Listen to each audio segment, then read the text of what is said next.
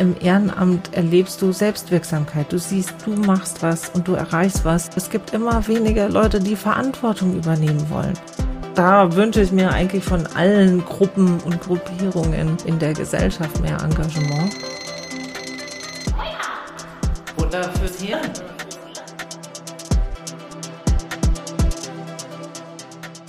Hi und herzlich willkommen zu einer neuen Folge unseres Podcasts Wake Up Futter fürs Hirn. Ich bin Lena. Und ich bin Perdita. Wir sind inzwischen bei Folge 30 und heute geht es um das Thema Verantwortung vor Ort. Mein Beitrag für ein gutes Miteinander.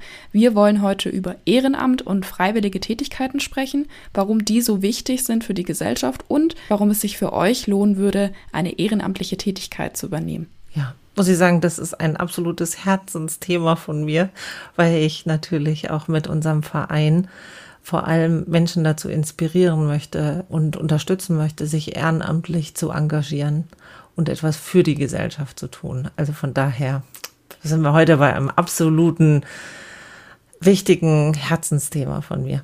Dann würde ich als allererstes mal gerne den Begriff Ehrenamt überhaupt definieren. Und zwar ist ein Ehrenamt eine Tätigkeit, die ihr freiwillig und ohne Vergütung für eine gemeinnützige Organisation oder eben eine andere Organisation, die sich am Allgemeinwohl orientiert, leistet. Und ähm, genau, es handelt sich also um ein freiwilliges, unentgeltliches Engagement in und für die Gesellschaft. Ja, und das hat sich ein bisschen gewandelt. Also Ehrenamt hat eine lange Historie in Deutschland. Und zwar fing das an schon im Mittelalter, als die Bürgergesellschaft stärker wurde und dann Bürger ein öffentliches Amt übernahmen. Also deswegen auch das Wort Ehrenamt. Also das heißt, übernimmst ein Amt. Also zum Beispiel im Vorstand oder es gibt ja auch ehrenamtliche Schöffen am Gericht. Aber der Begriff hat sich natürlich weiterentwickelt und unsere Gesellschaft auch. Also deswegen ist es nicht nur die Übernahme eines Amtes, sondern insgesamt jede freiwillige, unentgeltliche Tätigkeit, die wir für die Gesellschaft tun. Also da gehört auch einfach auch das ganze Engagement außerhalb von Vereinen dazu. Aber weil das Vereinsleben in Deutschland einfach noch so stark ist, ist auch dieser Begriff weiterhin so stark. Ehrenamt, also das heißt, in allen Ländern äh, geht das wirklich so in Volunteering und im Sinne von diesem freiwilligen Engagement. Und da merkt man einfach, bei uns ist einfach noch so dieses traditionelle Ehrenamt und dann dieses freiwillige Engagement, bürgerschaftliches Engagement. Aber die Begrifflichkeiten haben sich noch nicht so durchgesetzt, sondern einfach wirklich in Deutschland ist immer noch mit Ehrenamt können die meisten Menschen was anfangen. Dann schauen wir uns doch mal an, wie viele Menschen ehrenamtlich tätig sind. Für dieses Jahr 2022 haben wir da ein paar Zahlen rausgesucht und zwar waren das 15,7 Millionen Menschen. Da muss man jetzt sagen, im Vergleich zu 2020, wo wir so einen kleinen Peak hatten mit 17 Millionen, ist es wieder ein Rückgang um 2 Millionen. Aber insgesamt kann man doch sagen, jetzt beispielsweise im Vergleich zu 2018, seither sind die Zahlen leicht gestiegen. Ja, wobei ich glaube, wenn man jetzt dann die neuen Zahlen nimmt und dieser Ehrenamtssurvey wird ja nur alle fünf Jahre erstellt, deswegen ist mit den Zahlen auch so schwierig. Ich vermute mal, dass die Zahlen jetzt auch durch Corona wirklich deutlich runtergegangen sind sind. Aber insgesamt kann man schon sagen, dass vor Corona wirklich der Anteil der freiwillig Engagierten enorm gestiegen ist. Und äh, was auch interessant ist, ist vielleicht, dass Frauen sich genauso häufig wie Männer engagieren aber unterschiedlich. Im sozialen Engagement sieht man ja fast nur Frauen. Also muss man wirklich sagen, ist sehr frauendominant. Und deswegen, ähm, wenn ich da so ein Quiz mache, da kommt immer raus, Frauen engagieren sich mehr. Und dann denken wir dann, na, na, na, weil vor allem Männer engagieren sich in diesem Bereich Sport so stark und sind da dominant und weil Sport einfach ein riesen, riesen Feld des Engagements ist, sind da die Zahlen einfach auch von den Männern so hoch. Genau, weil Sport ist eigentlich der Bereich, also Sport und Bewegung, in dem sich die meisten Freiwilligen engagieren, und zwar mit 13,5 Prozent aller Freiwilligen. Und danach kommen dann die Bereiche Kultur und Musik, der soziale Bereich und auch Schule und Kindergarten. Und das sind dann natürlich die Bereiche, wo dann wahrscheinlich eher Frauen vertreten sind. Ja, und ähm, wenn man sich anschaut, wer engagiert sich denn? Und das Interessante fand ich eigentlich, dass am stärksten die 30 bis 49-Jährigen mit 44,7 Prozent sind. Und zum Beispiel bei den 14 bis 29-Jährigen liegt es bei 42 Prozent. Also da ist noch ein bisschen Aufholbedarf bei, bei unserer jüngeren Generation. Ja, ja, klar. Aber was mich wirklich gewundert hat, weil die 30 bis 49-Jährigen, das sind ja die Menschen in der Regel, die voll im Berufsleben stehen. Und das fand ich schon überraschend, dass einfach viele Menschen, die arbeiten, sich trotzdem auch noch ehrenamtlich engagieren. Am stärksten ist natürlich der Anteil äh, dann von Menschen ab 65. Da ist die Engagementquote von 18 Prozent von 1999. Zehn Jahre später waren es schon 31,2 Prozent. Und was ich sagen muss, das hat mich überrascht, weil ich gedacht habe, ja, wenn du in Rente bist, dann hast du ja Zeit. also das war so meine naive Vorstellung. Aber es engagieren mhm. sich auch ganz viele ältere Menschen und das kann ich auch von unserer Organisation sagen. Also zum Beispiel unser ehrenamtliches Sprachpatenprojekt für Kinder. Da ist, glaube ich, der Anteil über 65er, über 65 Jahre bei 80 Prozent. Und ich muss auch wirklich sagen, dass ich im Laufe meines Engagements im Verein gemerkt habe, was das für eine tolle Ressource ist und was das für tolle Menschen sind. Also man muss wirklich sagen, man hat im Alltag vielleicht dann immer nicht so mit Älteren so zu tun, was sehr traurig ist. Aber durch dieses Engagement habe ich einfach unfassbar viele Freundinnen und Freunde gefunden, die halt in Rente sind und das ist ja eine riesen Schatzkiste an Erfahrungen, an, an tollen Sachen, die die leisten. Und ja, also ich kann auch sagen, die bereichern unglaublich mein Leben, aber auch unsere Gesellschaft. Wie gesagt, also ein älterer Herr, der ähm, sich bei uns engagiert hat, mir dann auch mal gesagt, er ist so froh, dass er dieses Ehrenamt gefunden hat, weil er hat gesagt, nach der Rente hat er sich wie tot gefühlt, weil du bist, so wie du nicht mehr arbeitet, bist du auch ausgesteuert. Mhm, ja klar. In einer Gesellschaft, die Arbeit sehr wertschätzt, wo Arbeit einen sehr definiert als Mensch, ist es natürlich dann in der Rente ein krasser Schritt. Ja, und ich glaube, dann kann Ehrenamt auch Teilhabe bedeuten. Und er meinte, na, jetzt lebt er wieder. Und jetzt hat er auch wieder das Gefühl, gebraucht zu werden und wertgeschätzt zu werden und was für sich auch zu tun und in Kontakt zu sein. Ich glaube, dass junge Menschen und auch ältere Menschen, da ist noch viel Luft nach oben, wie Menschen sich einbringen können. Also wir müssen ihnen halt einfach die Möglichkeit dazu geben. Jetzt hatte ich eben schon die beliebtesten Bereiche, ähm, in denen man sich freiwillig engagieren kann, genannt. Wollen wir die Liste mal noch vervollständigen? Also wir hatten ja gesagt, ganz oben ist Sport und Bewegung, dann kommt Kultur und Musik, der soziale Bereich und Schule und Kindergarten. Und dann folgt danach der kirchliche Bereich, die Freizeit und die Geselligkeit, dann kommt der Umwelt-, Naturschutz und Tierschutz, dann kommt die Jugendarbeit. Und jetzt sind wir nur noch bei 2,9 Prozent Politik und politische Interessenvertretung, 2,7 Prozent die Unfall- oder Rettungsdienst der Freiwilligen Feuerwehr, dann kommt der Gesundheitsbereich, die beruflichen Interessenvertretungen, Justiz und Kriminalitätsprobleme machen dann den Schluss. Ja, also da finde ich das schon erschreckend, äh, weil Freiwillige Feuerwehr in Deutschland ist. Und da sind immer alle europäischen Partner von mir total überrascht, dass der Großteil der Feuerwehr über freiwilligen Engagement erfolgt. Das finde ich auch krass. Es gibt mehr Freiwillige in der Feuerwehr als Berufstätige. Ja, und das muss man sich mal vorstellen. Und äh, was natürlich auch traurig ist, ist, also Politik, das bestimmt ja unser Leben. Also das äh, in, in Politik wird geregelt, wie wir miteinander leben. Und dass da die Engagementquote so niedrig ist, ähm, hat mich eigentlich erschreckt, weil ähm, es ist doch wichtig, dass Menschen unterschiedlichster Herkunft, unterschiedlichsten Interessensgruppen sich engagieren und da mitgestalten, dieses Miteinander. Und ich glaube, dass das so manchmal ein bisschen unterschätzt wird, dass Politik ist von denen da oben, wo man mir denkt, ey Leute, das sind alles wir. Ne? Also da wünsche ich mir eigentlich von allen Gruppen und Gruppierungen in der Gesellschaft mehr Engagement. Und ich glaube auch, dass der Umwelt- und Naturschutz, dass die Zahlen nicht mehr ganz aktuell sind. Ich glaube, dass da das Engagement von jungen Menschen extrem durch Fridays for Future und ähnliches gestiegen ist. Also mit Sicherheit, aber die Zahlen sind jetzt von 2019. Du meintest ja auch, das wird nicht, es wird nicht jedes Jahr erhoben. Also 2019 hat der Großteil der Engagierten für die freiwillige Tätigkeit bis zu zwei Stunden aufgewandt.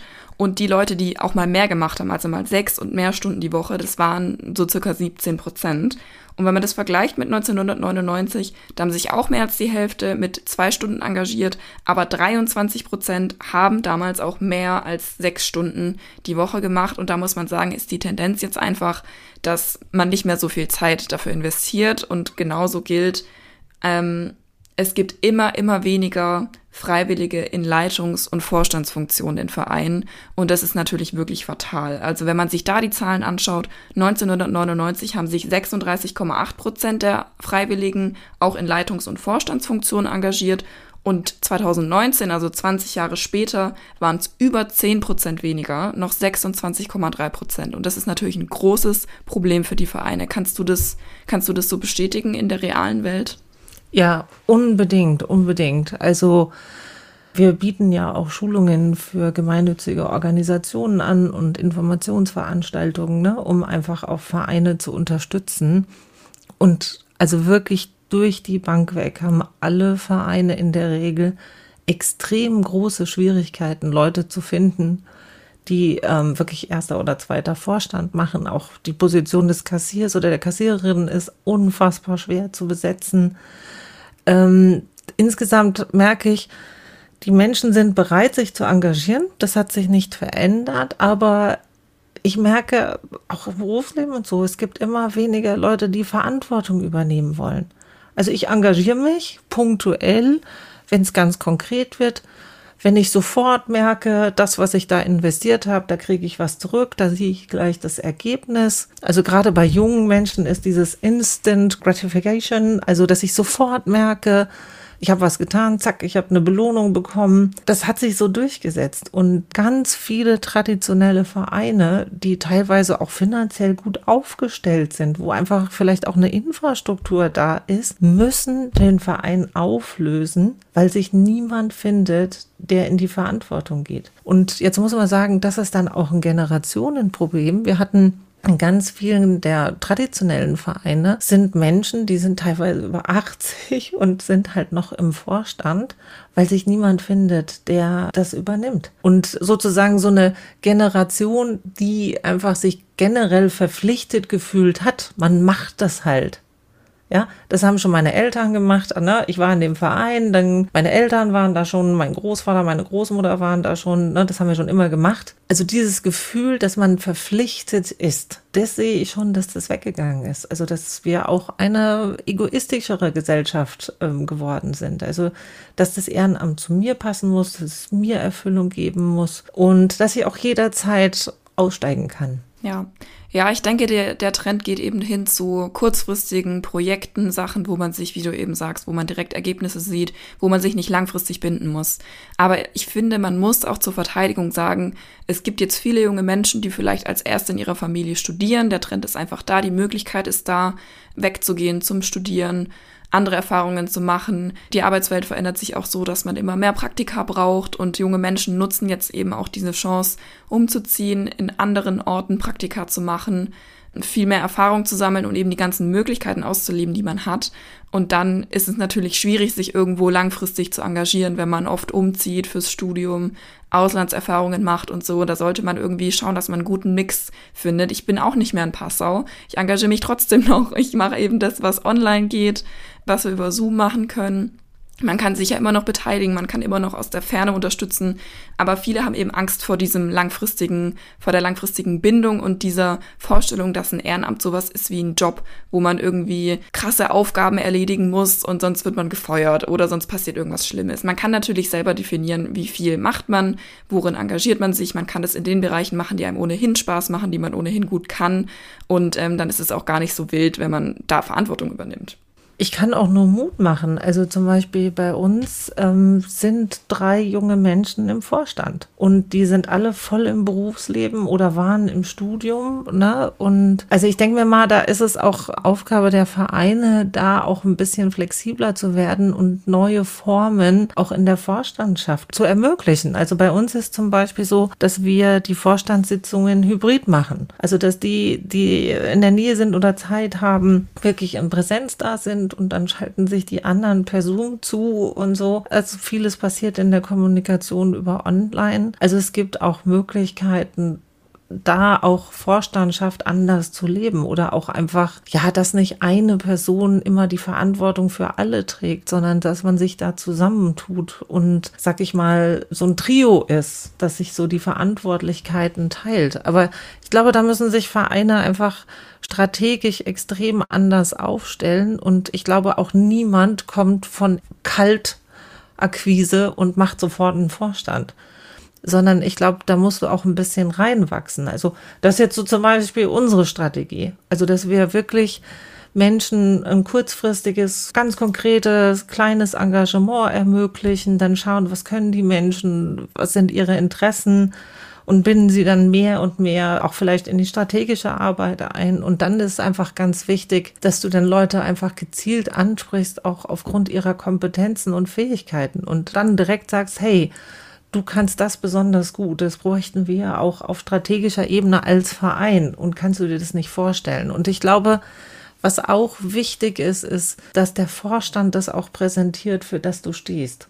Also das war jetzt sehr interessant. Ein, ein Mitglied von uns hat mir geschrieben, hey, euer Vorstand ist überhaupt nicht divers. so wie und äh, ja, und dann denken wir so, ja, sie hat recht. Also natürlich haben wir auch immer jemand mit Migrationshintergrund dabei, so ein Jung und Alt, äh, Männlein, Weiblein, alles gemischt und so. Aber was ich auch merke, was halt schwierig wird, ist, ähm, dass auch immer weniger Menschen bereit sind, wirklich eine Vereinsmitgliedschaft einzugehen. Genau, das ist genau diese Bindung, von der wir sprechen, ja. Also ich helfe gern mit.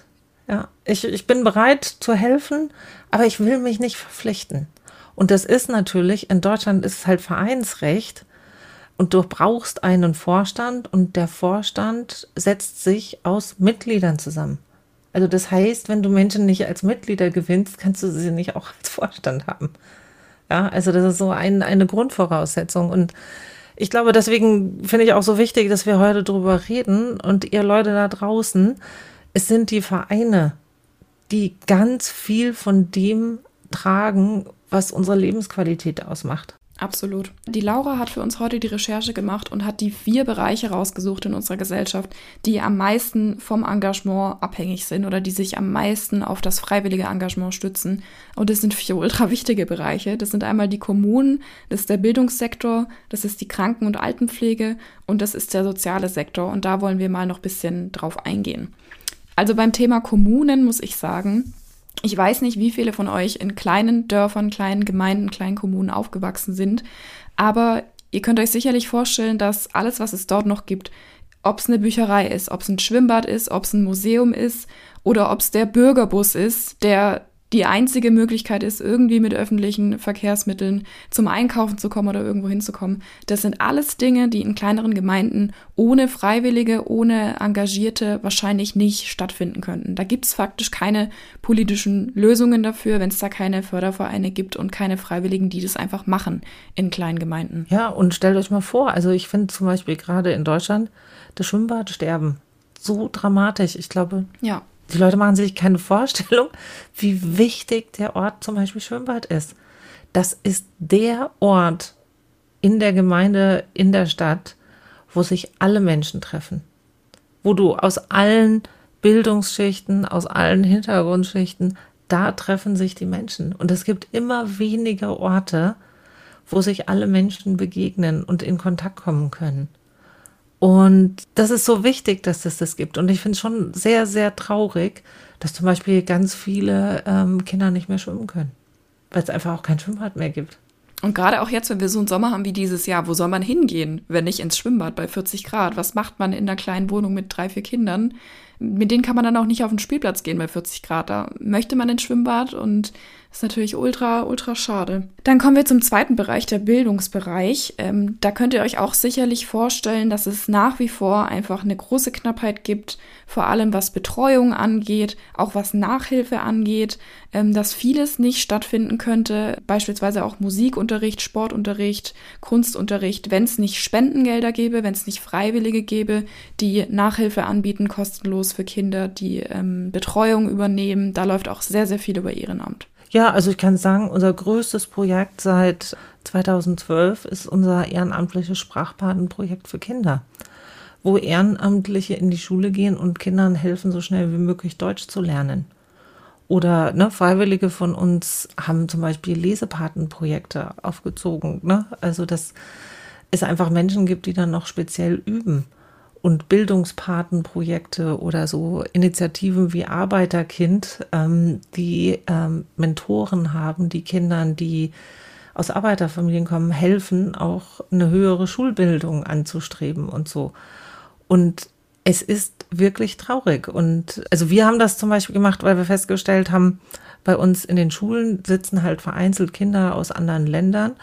Und da kann der Staat natürlich auch nicht immer jedem Einzelnen einen Nachhilfelehrer oder eine Förderlehrer oder was weiß ich äh, zur Seite stellen, weil die ja gerade extrem strugglen, überhaupt genügend Lehrer zu finden, um den Standardunterricht zu gewährleisten.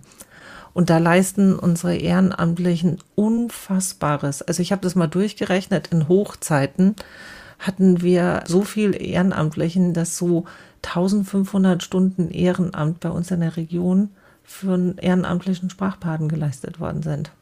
und dann jetzt in der Pandemie ist es zurückgebrochen und weil das ja viele Senioren waren, die dann auch das Haus nicht verlassen durften und so und einfach auch älter werden und ja, und das ist erschreckend, weil der Bedarf eigentlich immer größer wird. Und wir können den gar nicht decken. Also auch ähm, wir, die versuchen, sowas so auf, der, auf den Weg zu bringen. Also auch wir müssen den großen Teil ehrenamtlich machen und die Spendenbereitschaft, sowas zu unterstützen, sowas zu koordinieren, hat auch extrem abgenommen. Und ich glaube, das sehen viele nicht erst, wenn es richtig, richtig übel geworden ist. Dann äh, wird das irgendwie erst wieder gesehen. Ja, sehr gut, dass wir in dem Zug darauf aufmerksam machen, weil es natürlich jetzt offensichtlich in Zeiten wie jetzt, wo wir einen Krieg haben, wo wir viel Not haben auf der Welt, ähm, dass wir in den Medien mitbekommen, dass man dann in erster Linie daran denkt, dahin zu spenden und sich da zu beteiligen. Aber in der näheren Umgebung gibt es auch immer viele Projekte, die es wert sind, unterstützt zu werden. Und das kriegt man einfach nicht mit, wenn man vielleicht kein, kein Kind in der Schule hat mit Migrationshintergrund. Ähm, aber das ist es genauso wert, unterstützt zu werden und braucht genauso die Spendengelder. Der Bereich Pflege. Ich glaube, da muss ich auch niemandem erzählen, dass es da einen Personalmangel gibt und dass sich da wirklich systematisch auf ehrenamtliche und auf freiwillige Tätigkeit gestützt wird und dass das Ganze sogar so als Dauerlösung angelegt ist. Da gibt es faktisch keine langfristige politische Lösung, um diesen Mangel irgendwie ja, zu deckeln. Da gerade in der Altenpflege ist man super stark auf Freiwillige angewiesen. Und ich meine, da geht es um eine humane Altenbetreuung, eine humane Begleitung in den Hospizen, in den Altenheimen. Und ohne die Ehrenamtlichen würde da nicht mehr viel gehen. Ja, und das finde ich einfach super gefährlich, weil es einfach auch immer weniger Leute gibt, die so ein Ehrenamt übernehmen wollen. Also wenn ich da manchmal so Programme sehe, ja, ne, so Hilfe in der Pflege und das könnten ja dann noch Ehrenamtliche machen und dieses könnten noch Ehrenamtliche machen, wo ich mir denke, wo sollen die denn alle herkommen, Leute? Und äh, das ist mein Tagesgeschäft, Leute zu motivieren, sich ehrenamtlich zu engagieren und es ist ein hammerharter, harter, harter, zeitintensiver Job, der mir alle meine Kraft kostet. Und die sind, also ich denke mir so, Leute, die Ehrenamtliche wachsen nicht auf den Bäumen. Also die muss man ganz sorgfältig, mühsam, klein heranziehen, dranbleiben, individualisiert betreuen und so, dass die dir bei der Stange bleiben. Und also gerade zum Beispiel Hospiz, also die Ehrenamtsbildung von den Hospizvereinen, das ist sensationell, was die da leisten. Das ist aber auch sensationell, was Ehrenamtliche da mitmachen. Also das ist eine sehr intensive langfristige Ausbildung, dass jemand vorbereitet ist. Und man muss sagen, nicht jeder kann pflegen. Und man muss auch sagen, für die Pflegekräfte ist das auch richtig übel. Sie müssen dann sozusagen nur noch sag ich mal, die Kackarbeit machen, ne? Und, und alles, was noch nett ist, was das ausmacht, warum du überhaupt in die Pflege gegangen bist, das wird dann an Ehrenamtliche delegiert. Also das, was eigentlich dich bereichern würde. Und dann, deswegen steigen auch so viele aus der Pflege aus, weil das einfach nur noch Massenabfertigung ist und das, was du gerne machen möchtest, nämlich Menschen betreuen, für sie da zu sein, funktioniert ja nicht. Und ähm, wir, wir steuern da auf, also auf eine Katastrophe zu. Ganz ähnliches gilt auf jeden Fall für den sozialen Bereich. Das ist auf jeden Fall ein Bereich, da würde ohne Freiwillige, ohne Ehrenamtliche nichts mehr gehen, denn Da sprechen wir von Obdachloseninitiativen, von Flüchtlingsunterstützerkreisen, Kindermittagstischen und von der Tafel. Und ihr habt sicherlich mitbekommen, die Tafel hat so eine essentielle Rolle oder übernimmt gerade so eine essentielle Rolle bei vielen, vielen Menschen, die sich aufgrund der steigenden Lebensmittelpreise, der Inflation, der steigenden Energiepreise nicht mal mehr ihre Lebensmittel leisten können und die wirklich auf die Tafeln angewiesen sind, um täglich eine warme Mahlzeit zu haben oder ein paar Grundnahrungsmittel zu haben. Und die Tafeln laufen auch über Ehrenamtliche. Da der Staat nicht viel mit zu tun. Und das Aufgabenspektrum in dem Bereich und die Zahl der Hilfsbedürftigen steigt unaufhörlich weiter. Ohne Ehrenamtliche nichts los. Ja, also da kann ich noch mal auf unsere Folge Armut verweisen, wo wir auch die Ute Senf, die Leiterin der Tafel im Passau, auch interviewt haben. Also da könnt ihr auch mehr zu erhören. Was ich sagen muss, was ich 2019, warum wir wahrscheinlich auch noch so viele ähm, Ehrenamtliche, so ein hohes Engagement hatten, hängt auch mit der Flüchtlingskrise zusammen, wo einfach unfassbar Millionen von Menschen sich ehrenamtlich engagiert haben für die Geflüchteten. Und jetzt kurzfristig im Februar gab es auch sehr, sehr viel Engagement für die Ukraine-Hilfe und für die Geflüchteten, die ankamen. Ne? Also man merkt einfach auch, unsere Gesellschaft ist auch zu großem fähig oder wo auch zum Beispiel in Passau das Hochwasser war, da haben Tausende von Menschen wirklich tagelang den Schlamm weggeschippt und sowas. Oder auch im Ahrtal, wenn du siehst, wie viel Engagement dort vor Ort war. Also das lässt mich auch immer hoffen, dass wir auch wirklich in der Lage sind, auch in Krisensituationen da unsere tollen Kräfte zu aktivieren. Und ich glaube, was halt die Herausforderung ist, ist einfach das nachhaltig und dauerhaft zu machen. Und da merkt man einfach, also ich kann das aus der Flüchtlingshilfe sagen, also von Jahr zu Jahr nahm es ab und dann irgendwann war es satt. Also dann war es sozusagen, keiner hatte mal Bock drauf, ähm, weder Ehrenamtliche noch äh, Fördergeber, weil das Thema, ein, ein, ein Fördergeber hat mir mal gesagt, da das Thema ist ausgelutscht.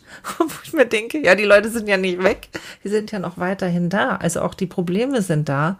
Oder jetzt auch bei ähm, der Ukraine-Hilfe. Also ich glaube, die Leute sind auch müde von dem Krieg zu hören, von dem, was damit zusammenhängt, die damit verbundenen ne, steigenden Kosten und so. Das beschäftigt die Menschen. Und ja, wir werden auch müde von diesen ganzen Katastrophen. Und dann macht sich so eine Art Fatalismus breit. Und wo ich mir denke, Leute, jetzt müssen wir uns noch mehr anstrengen. Eigentlich ja. Und eigentlich sollte auch jedem bewusst sein, so ein langfristiges Engagement, das spart halt auch extrem den Organisationsaufwand, den wahrscheinlich du auch permanent hast, wenn sich jemand meldet und mal hier hilft und mal da hilft und ich habe mal hier was, ich habe mal da was. Es ist halt einfach viel, es ist halt einfach super wichtig für Vereine, dass man langfristig mit den Geldern, mit den Helfern planen kann und da was auf die Beine stellen kann, weil wenn unregelmäßig Geld reintröpfelt, ist es zwar nett, aber davon kann man nichts auf die Beine stellen. Und wenn jemand hier und da und ab und an mal hilft, ist es auch nett. Aber wenn jemand sich einfach langfristig engagieren würde mit ein, zwei Stunden die Woche, wäre das, glaube ich, wesentlich effektiver ähm, und weniger Aufwand auch für die Vereine und würde im Endeffekt mehr bewirken. Ja, und ich denke mir mal auch ähm, insgesamt auch eine Erwartungshaltung runterzuschrauben. Also Ehrenamt ist auch nicht da, um essentielle Fragen der Gesellschaft und, und Aufgaben der Gesellschaft zu erledigen. Ne? Also was weiß ich, eine Feuerwehr, ja, wenn es brennt, dann möchte jeder, dass die Feuerwehr kommt. Und äh, sozusagen, aber wenn Menschen sich nicht mehr engagieren und sagen, ja, das ist nicht meine Aufgabe, ist nicht mein Ding, denken wir, ja, dann brennt dein Haus und dann kommt halt irgendwann mal niemand mehr. Ja. Also man sollte sich vor Augen führen, dass das alles gesellschaftliche Bereiche sind, was wir jetzt genannt haben. Bildung, ähm, Soziales, Pflege. Das sind alles Bereiche, die einen früher oder später mal selber betreffen. Und wir dürfen einfach nicht vergessen, und das ist das, was wir so oft in dem Podcast hier betonen, dass wir in einer Gemeinschaft leben. Es ist nicht hier ähm, Deutschland und Herr Müller ist allein und jeder darf sich hier selber aussuchen, was er gerne macht und jedem wird alles geleistet es gibt so viele Leute, die die ganze Woche nichts anderes machen, als sich um die Gemeinschaft zu kümmern.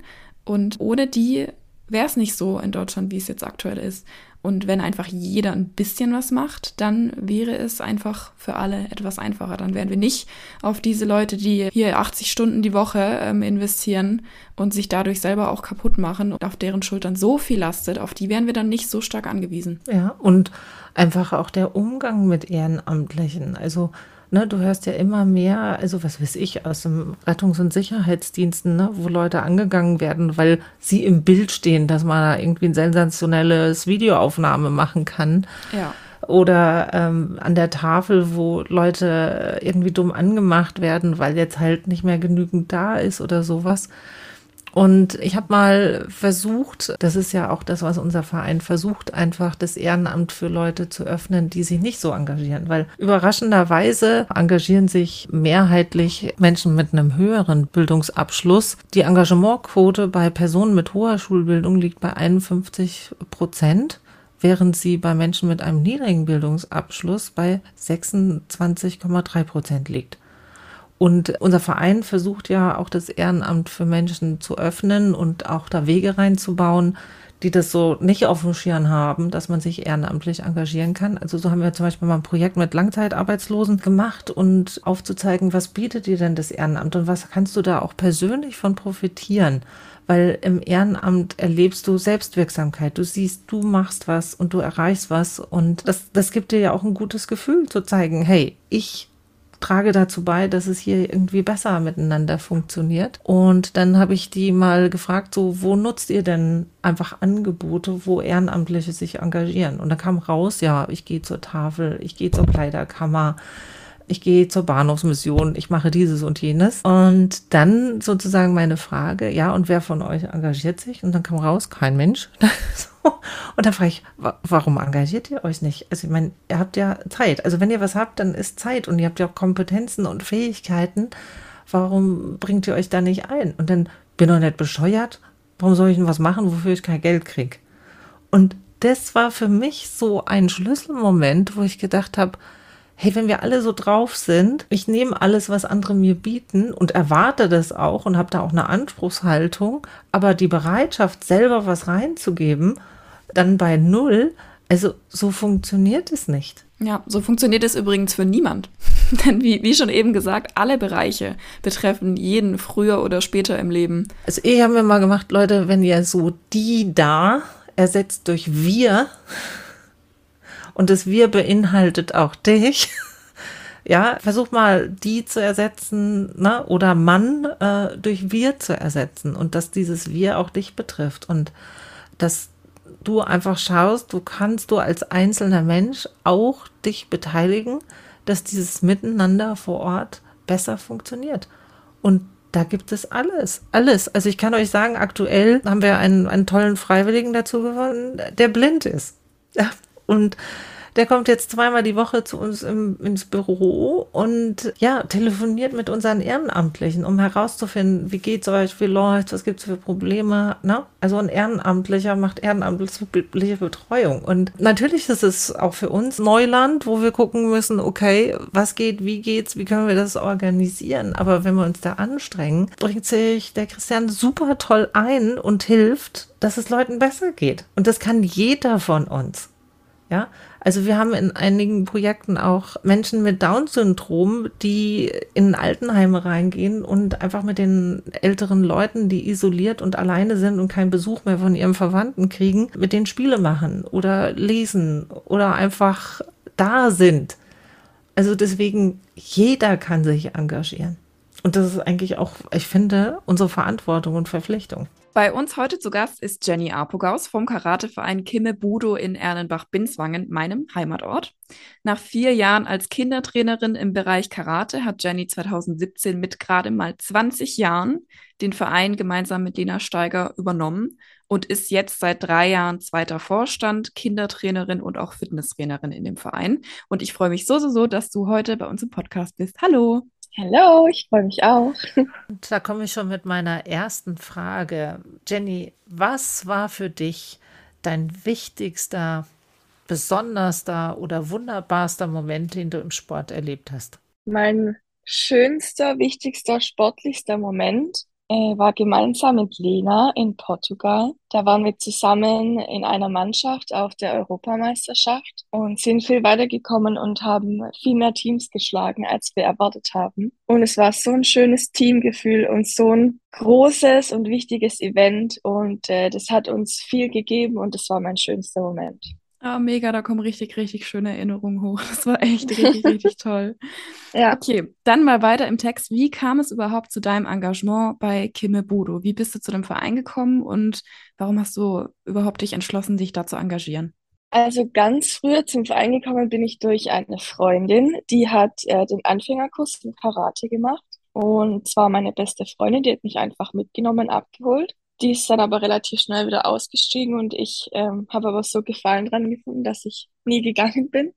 Und zu meinem Engagement, ähm, so genau wie ich dazu gekommen bin, weiß ich ehrlich gesagt gar nicht mehr. Das war im Verein einfach normal, dass wenn man viel bekommt, dass man auch was zurückgibt, dass man irgendwo unterstützt und hilft. Und äh, ich kann gut mit kleinen Kindern und habe Spaß mit ihnen im Umgang. Und dann wurde ich irgendwann gefragt, ob ich nicht Lust hätte, als Co-Trainerin noch zu helfen. Und so hat es dann irgendwie begonnen, dass ich einmal die Woche als Co-Trainerin unterstützt habe. Und dann hast du ja zu einem späteren Zeitpunkt, als der Verein, sag ich mal, an einem kritischen Punkt war, als weniger Mitglieder gab und weniger Menschen, die sich engagieren und die Leitung dann sozusagen hat anklingen lassen, dass sie das Ganze abgeben möchte, hast du mit gerade mal 20 Jahren dich hingestellt und gesagt, okay, dann übernehme ich jetzt Stück für Stück mehr Verantwortung, weil ich nicht möchte, dass dieser Verein, dass es den irgendwann nicht mehr gibt. Also warum hast du dich dazu entschlossen mit 20 und was hat dich damals bewegt und animiert, diese Entscheidung zu treffen und was hat dir vielleicht auch Sorge bereitet? Vielleicht kannst du uns das noch mal ein bisschen erzählen, die Geschichte von der Vereinsübernahme.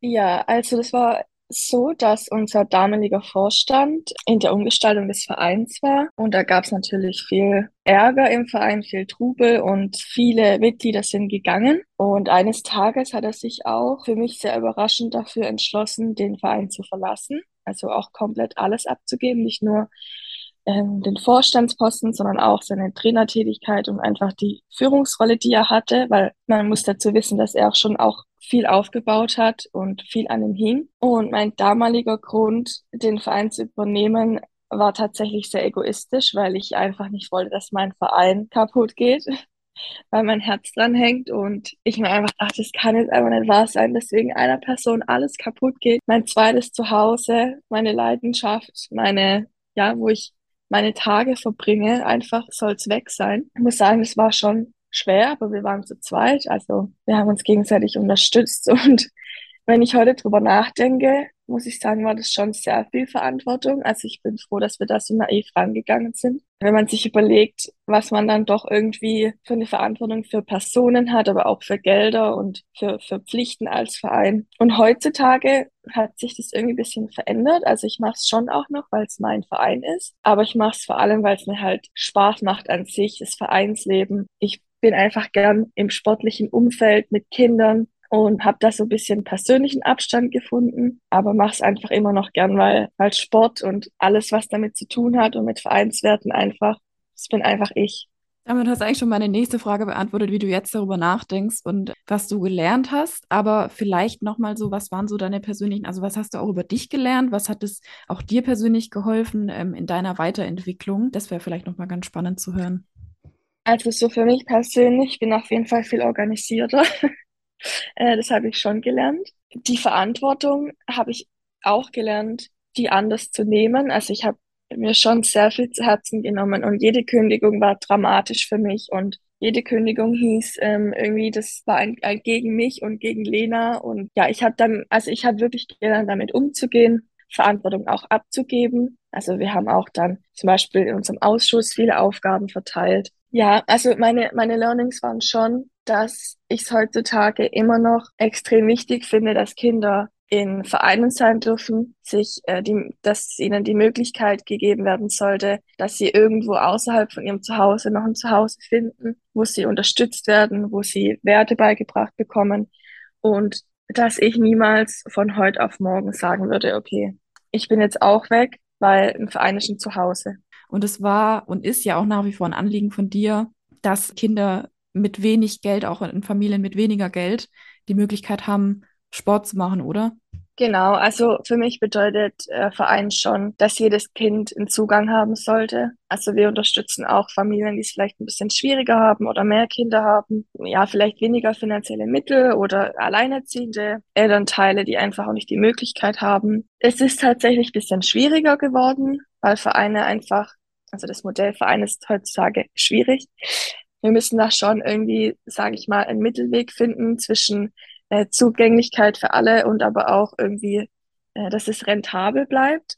Und das Ehrenamt ist leider nicht mehr angesagt heute. Also wir finden auch ganz schwer ehrenamtliche Helfer oder einfach die Einstellung von Personen auch mal ein paar Stunden irgendwo zu unterstützen und nichts dafür zu bekommen, sondern auch einfach mal nur zu geben. Deshalb sind unsere, alle unsere Trainer sind mittlerweile angestellt und verdienen auch ihr Geld bei uns, so dass wir einfach auch noch ein qualitativ hochwertiges Training anbieten können, weil durch reines Ehrenamt kann man einfach keinen Verein mehr führen. Aber nichtsdestotrotz finde ich es schon wichtig, dass man noch die Grundwerte vertritt, dass man dabei bleibt, was ein Verein ausmacht und ja, dass Kinder, wenn sie möchten, jederzeit zu uns kommen können. Das ist ja wunderbar, was du gesagt hast. Aber ich möchte dir nochmal gesondert die Gelegenheit geben, Sag den Leuten da draußen, warum ist es wichtig, Verantwortung zu übernehmen und was hat man auch davon? Also ich glaube, dass ganz, ganz viele, die zuhören, irgendwie Fußball spielen, Handball spielen, irgendwo vielleicht einen Sport machen in einem Verein. Und ich würde mir manchmal wünschen, dass diese Menschen sich mehr hinterfragen, wie eigentlich das ganze System funktioniert. Warum kann ich dreimal die Woche Fußball spielen gehen? Ähm, warum kann ich einfach so in die Halle nicht mit Freunden treffen und Sport machen? Und ich würde mir wünschen, dass man es mehr schätzt, was ein Verein einem alles geben kann, was man davon hat und dass man doch einfach ein Stück zurückgeben kann. Also es muss ja nicht jeder irgendwie ein Amt übernehmen oder ein Vorstand sein oder eine Trainerausbildung machen, aber man kann so einfach im Verein helfen. Man kann Vereinsfeste organisieren. Man kann den Trainer unterstützen. Es gibt so viele Möglichkeiten und ein Verein besteht einfach nur durch Gemeinsamkeit, durch Unterstützung. Und ich finde einfach, das Miteinander gibt einem so viel. Oder wenn man am Ende des Tages sieht, dass man, dass man für Kinder auch einen Raum geschaffen hat, wo sie sich wohlfühlen, wo sie vielleicht auch Probleme erzählen können. Und dass man davon ein Teil wird, würde ich jedem wünschen, dass man, dass man es selber einfach mal erlebt, wie schön so ein Vereinsleben sein kann, auch auf der anderen Seite. So, das hat mich jetzt echt super gefreut, dass ähm, Jenny heute bei uns zu Gast war. Perdita, machen wir doch direkt mal weiter. Was möchtest du den Menschen heute ins Hirn tackern? Macht euch bewusst, zu jeder Phase eures Lebens seid ihr auch manchmal auf die Hilfe, die Unterstützung, die Begleitung und das Miteinander von Menschen angewiesen. Und es sind nicht die anderen, es seid ihr, die dazu beitragen, ob unsere Gemeinschaft gut funktioniert oder nicht gut funktioniert. Also runter vom Sofa, raus aus der Komfortzone und engagiert euch persönlich im Rahmen eurer Möglichkeiten, dass dieses Miteinander vor Ort besser funktioniert. Und das kann jeder, jede von euch. Ich möchte euch einfach ins Hirn tackern, ehrenamtliches Engagement oder eine freiwillige Tätigkeit, das kann einfach eure Art und Weise sein, ein bisschen was an die Gesellschaft zurückzugeben. Denn, wie wir schon gesagt haben, die Gemeinschaft funktioniert am besten, wenn jeder ein bisschen was macht. Und wenn euch das noch nicht reicht, zusätzlich Seid euch dessen bewusst, ihr könnt super, super vieles, was für euer Leben, für euren Beruf, für was auch immer später wichtig sein wird, lernen bei so einer Tätigkeit. Ne? Teamfähigkeit, vor allem Organisation, Kommunikation im Team. Ihr erfahrt Wertschätzung. Das gibt euch natürlich auch Selbstvertrauen in die eigenen Fähigkeiten. Und überhaupt findet ihr halt auch raus, was euch Spaß macht, was ihr gut könnt. Vielleicht sogar bevor ihr noch euer erstes Berufspraktikum oder ähnliches gemacht habt. Ist im Großen und Ganzen einfach eine sehr, sehr wertvolle Erfahrung, wenn man so ein Engagement übernimmt, in so eine Rolle eintritt. Man lernt vieles über sich selber und ich würde es nie wieder anders machen wollen, als als Trainerin zu arbeiten mit Kindern und mich hier bei Gemeinsam Leben und Lernen in Europa zu engagieren. Denn ihr werdet Menschen treffen, die werden euer Leben verändern, die werden euch prägen für immer und da werdet ihr so, so, so, so froh sein, dass ihr diese Momente und diese Zeit investiert habt. Ja, also ich muss das auch ergänzen. Es ist ein geniales Gefühl, dazu beizutragen, dass es irgendjemand anderes gut geht. Und ich kann das auch nur bestätigen. Ich habe so wundervolle Menschen kennengelernt. Ich habe Freundschaften gefunden. Und es ist einfach auch ein geiles Gefühl, wenn du was ins Leben gerufen hast, was es ohne dich nicht geben würde wenn du dazu beigetragen hast, dass es einem Menschen besser geht, dass es im Menschen, wie es dann im Leben von jemandem besser geht. Also es ist ein sensationelles Gefühl. Also ich kenne wenig, was dem gleichkommt. Deshalb bist du auch Geschäftsführerin von Gemeinsam Leben und Lernen in Europa. Ja, ja, also ja, ja, also das ist schon die innere Kraft, die mich trägt. Einfach immer wieder zu sehen, wie ich dazu beigetragen habe, dass es irgendjemand besser geht. Und dass es äh, irgendein Angebot gibt, was es ohne mich nicht geben würde. Es ist einfach sensationell. Also wirklich auch dieses Selbstwirksamkeit. Also, ne? Aus meiner Kraft, aus mir und diese ganzen Kompetenzen, die man sich erworben hat und so, das kann dir niemand nehmen. Also, ich meine, du kannst deinen Job verlieren, du kannst dieses, ne, dein Auto kann zu Schrott sein, was weiß ich, du kannst Geld verloren haben oder so. Aber sich für andere zu engagieren, Zeit zu investieren, das kannst du immer machen und das kann dir niemand wegnehmen. Und umso mehr, Perdita, freut es mich auch, dass vor allem deine Arbeit, ähm, natürlich auch unsere ganze Arbeit als Team und auch als Podcast-Team bei GLL schon so viel ausgezeichnet wurde. Wir haben letztes Jahr den Bayerischen Innovationspreis Ehrenamt gewonnen. Wir haben den Aktiv für Demokratie und Toleranzpreis gewonnen und wir sind auch dieses Jahr wieder nominiert für den Deutschen Engagementpreis, für den Publikumspreis. Da sind wir mal gespannt, ähm, ob wir da wieder was absahen können und unser Projekt somit weiter fördern können und auch ähm, per Dieter dir die Wertschätzung entgegenbringen können, die du durch deine ganze Arbeit und alles, was du hier reinsteckst, ist echt unfassbar. Ja, aber es geht ja nur, indem hunderte von Menschen mitmachen. Also du, du kannst anstoßen, du kannst inspirieren, du kannst machen, aber letztendlich hängt es davon ab, dass Leute etwas machen. Und deswegen an alle Ehrenamtliche da draußen, wenn ihr nicht genügend Wertschätzung und Anerkennung für eure Arbeit bekommt, ich möchte euch hiermit aussprechen, ohne euch wäre unsere Gesellschaft echt ein Trauerspiel. Und ihr bereichert unser Leben, ihr macht unser Leben schöner, ihr macht, dass Dinge einfach ins rechte Lot kommen. Also deswegen hört nicht auf, lasst euch von keinen Idioten da draußen demotivieren. Ihr seid wichtig. Das wäre jetzt echt ein sehr schönes Schlusswort gewesen. Aber jetzt ist ja der Zeitpunkt gekommen, an dem ihr auch was tun sollt.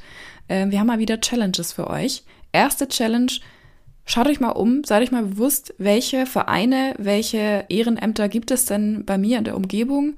Also welche Strukturen werden vor allem von Ehrenamtlichen getragen und kann ich da vielleicht was beitragen? Kann ich da mich engagieren? Kann ich mich da langfristig einbringen? Kann ich spenden? In welcher Art und Weise kann ich da vielleicht ein bisschen was tun? Ja, wie gesagt, auch Freiwilligenagenturen sind dann ein guter Ansprechpartner, wo ihr euch informieren könnt. Und wenn ihr euch jetzt schon in einem Verein engagiert oder so, überlegt mal, hey, gibt es vielleicht doch noch was, was ich noch zusätzlich machen kann?